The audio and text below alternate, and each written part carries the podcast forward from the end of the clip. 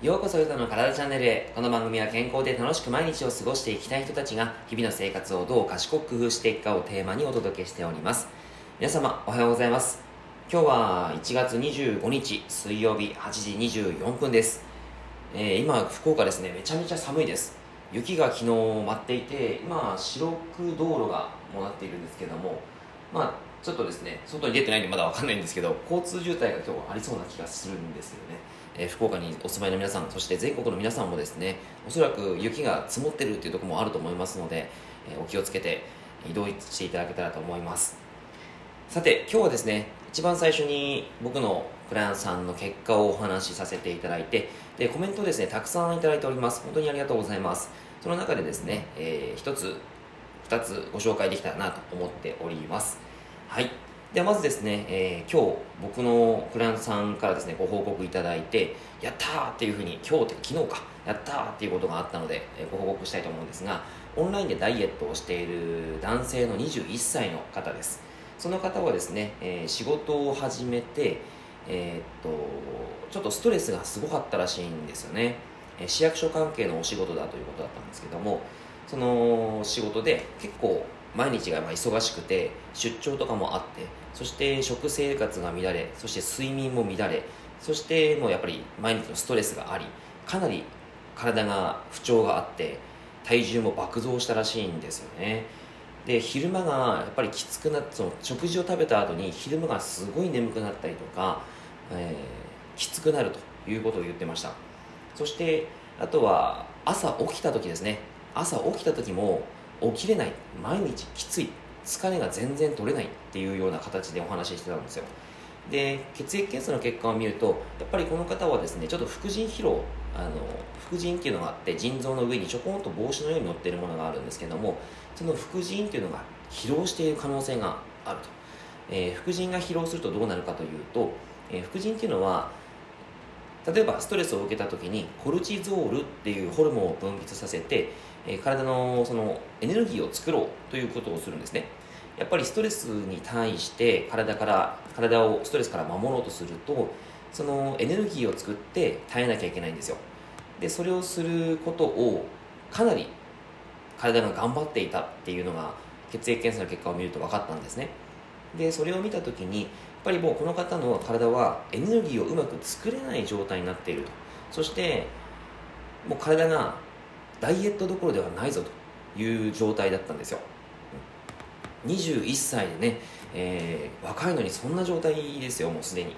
なのでかなり最初の方で、えー食事の方をちょっと整えないといけないですよとお話をしてたんですけどどんな食事をしていたかというとまず朝食は食べないと。そして、えーお昼は白米と唐揚げ、えーそして夕食はおにぎりのみ。どうですか？こんな食事をずっとしてたらしいんですよ。うーんっていう話をしてたんですけど、えーそして飲み物として何を食べますか？って言ったら水も飲むけどウーロン茶を飲むと、えーいうことですね。そして間食としてはチョコレートを食べますと。まあそうですよね、えーチョコを食べたくなっちゃうんですよ。なんでかっていうとエネルギー源がもう足りないえエネルギーが足りないから手っ取り早くエネルギーになるチョコレートをずっと欲してしまうんですね。甘いものを欲してしまうんですよね。それが結局自分の体はさらに負のスパイラルに追い込んでしまうということがあったと思います、まあ、そんな男性ですよね。21歳の男性が、えーまあ、僕のオンラインダイエットを受けていただいてもともと体重がですね8 5キロあったんですね。これはもともと体重がその仕事を始める前は70キロ台だったらしいんですけど、えー仕事始めて爆増しちゃったんですよね。で85キロまでいっちゃったと。で、まあ、ダイエットしたいということで、えーお話しいただいたんですけども結果的に今日あ昨日、えー79キロ達成しました。7週間です。7週間。7週間というと1ヶ月2ヶ月弱ですね。2ヶ月弱。で、えー約6キロ。6キロ。5点ちょっとか。5点ちょっと落ちました。はい。やった。やったって感じですね。はい。最初ですねやっぱ落ちなかったんですよ。なんでかっていうともうそのこのあのー体の状態的にエネルギーがうまく作れない状態だったのでそもそもダイエットにダイエットできる状態ではなかったんですね。ただその子の食事をもう一気にガラッと変えさせました。なぜならその状態で食事も悪いとどんどんどんどん負のスパイラルで悪くなるからですね。もうこれはもう意を決して食事全部変えましょうっていうことをお話しして、えー、全部変えてもらったんですよ。具体的にはもういつも僕が言ってるような感じですけど3食必ず食べる。1, 1食に主食1主菜1副菜2、えー、そして間食に蜂蜜のお湯割りであったりとか干し芋甘栗プロテイン、えー、BCAA とかなんかそういうことですね。そういったものをいろいろと取っていただいたりしたんですね、これはまあ変わらないですね。僕の栄養のアドバイスとしてはここは本当変わらないところなんですよ。皆さん結構なんだろうなダイエットってなると炭水化物抜いちゃったりするんですけどそれは絶対させないんですね。はい。まあ、ということで、えー、これをすることによってどうなったかっていうと最初はもう全然落ちはしなかったんですね。でまあ84、3あたりをもううろうろうろうろってしてで体の方があのまあ少しあそしてこの子ねあの腸内環境がめちゃくちゃやっぱれ悪かったんですよ。腸内環境が悪くてもう毎日下痢ですと、えー、食べたらすぐ出ちゃいますと。いうことを言ってたんですね。でそれがですねその子のですねなくなったんですよ。もう栄養療法した時に、えー、何日ぐらいかな。でも1週間ぐらいですかね。1週間ぐらいで全然なくなっちゃったんですね。ちゃんと出ますみたいな。はい。やったみたいな。そのねすごいその子が嬉しかったんですよね。あのー、すごい喜んで顔がもうなんか可愛いんですよね。本当に。21歳で僕38歳なんで。あのそこからするとねあの本当になんかすごい可愛いんですよね、うん、すごいいい笑顔してました。は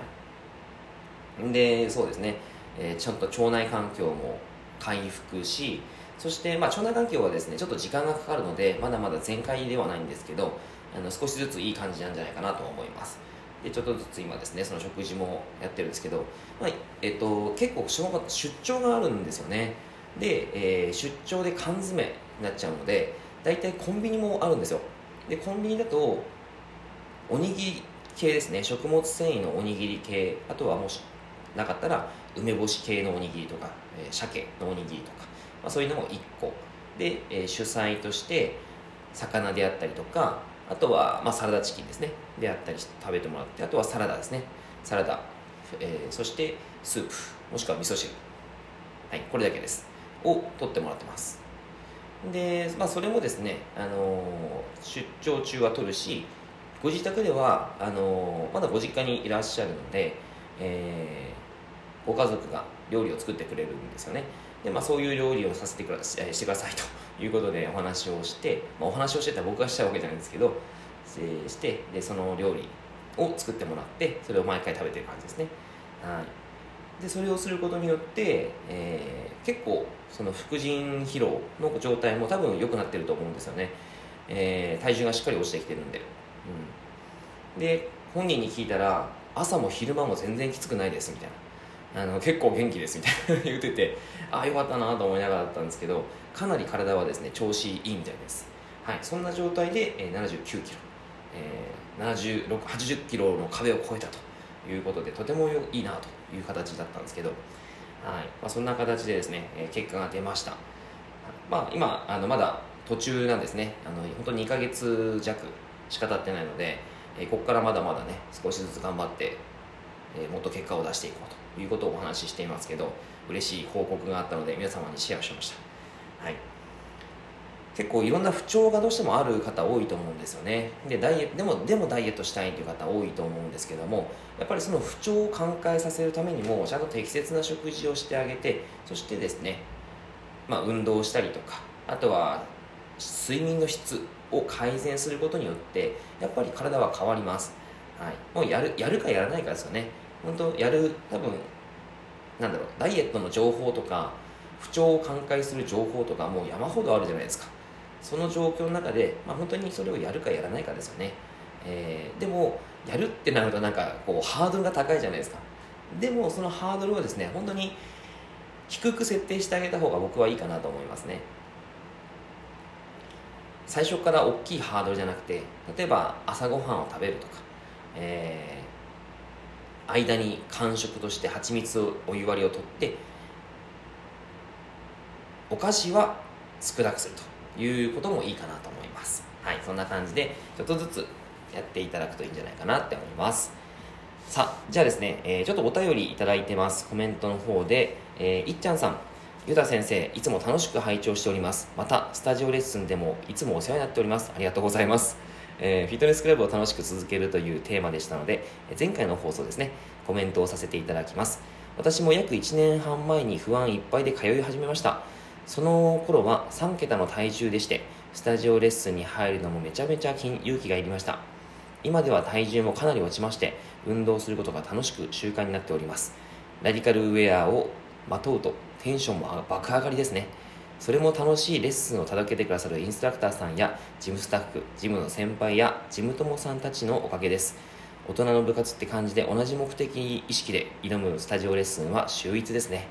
特に、えー、僕が毎週木曜日のあのレッスンですね夜でやってるんですけどもそれに参加してくださってますね、えー、夜22時台の「聞く」はですねやみつきになります。